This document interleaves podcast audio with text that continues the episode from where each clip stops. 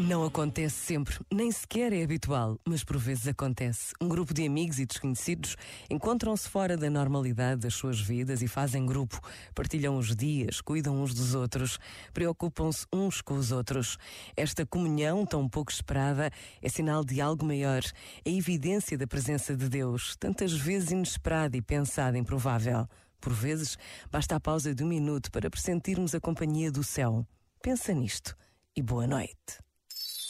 Este momento está disponível em podcast no site e na app.